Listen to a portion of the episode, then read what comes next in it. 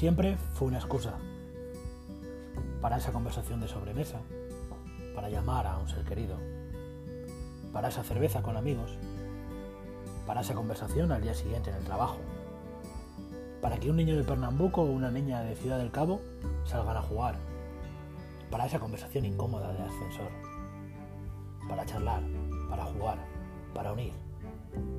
Y es la excusa que me ha servido a mí para inaugurar este canal, que evidentemente va de fútbol. Sé que es un tópico, pero como decía el gran Arrigo Saki, el fútbol es la cosa más importante de las cosas menos importantes. Y aquí, como su nombre indica, hablaremos de fútbol y de otras cosas que importan desde una visión muy futbolística. Soy Gabriel López y esto es Fútbol y lo importante.